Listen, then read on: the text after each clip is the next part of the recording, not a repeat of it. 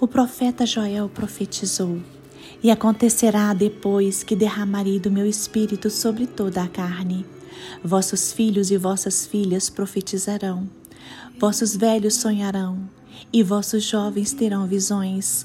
Até sobre os servos e sobre as servas derramarei o meu espírito naqueles dias. Irmãos, Deus nos prometeu que derramaria o seu Espírito Santo sobre toda a carne. Mas o derramamento do Espírito Santo é resultado de uma espera obediente. Os discípulos permaneceram em Jerusalém até que fossem revestidos pelo poder do Espírito Santo. Eles esperaram e dependeram somente de Deus durante aquele período. E por fim veio a ordem de capacitação do alto para que eles saíssem pregando o Evangelho na terra.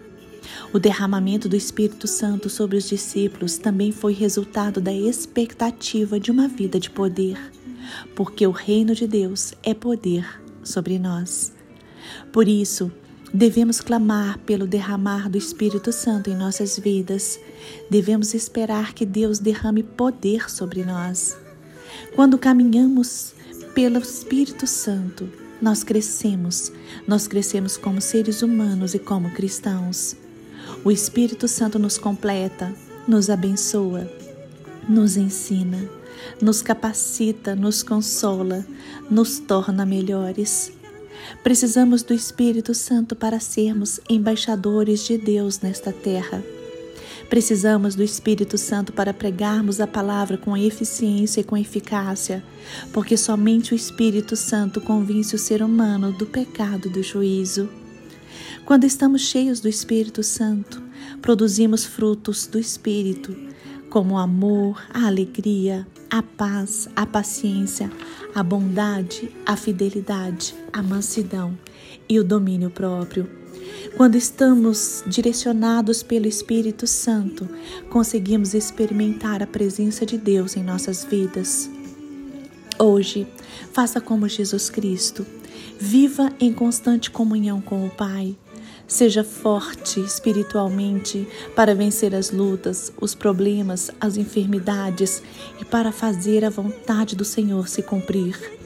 Ore, leia a palavra, entregue-se ao Pai totalmente. Cante e louve de coração, dê graças a Deus constantemente.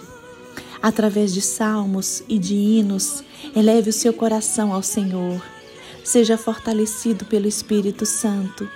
Demonstre gratidão a Deus pelas bênçãos já recebidas e agradeça também pelas promessas que ainda não se cumpriram, porque elas vão se cumprir. Saiba que os sofrimentos de hoje não se comparam com a glória reservada para nós que somos cristãos. Não se esqueça, o Espírito Santo é seu conselheiro, é seu instrutor, é seu intercessor é o Espírito da Verdade que lhe acompanha, e através do Espírito Santo nós conseguimos obedecer a Deus. Por isso, peça ao Senhor que revista você de poder, que lhe encha com o Espírito Santo, que lhe conceda a paz que excede todo entendimento, para que você possa trilhar os caminhos da justiça de Deus em Cristo Jesus.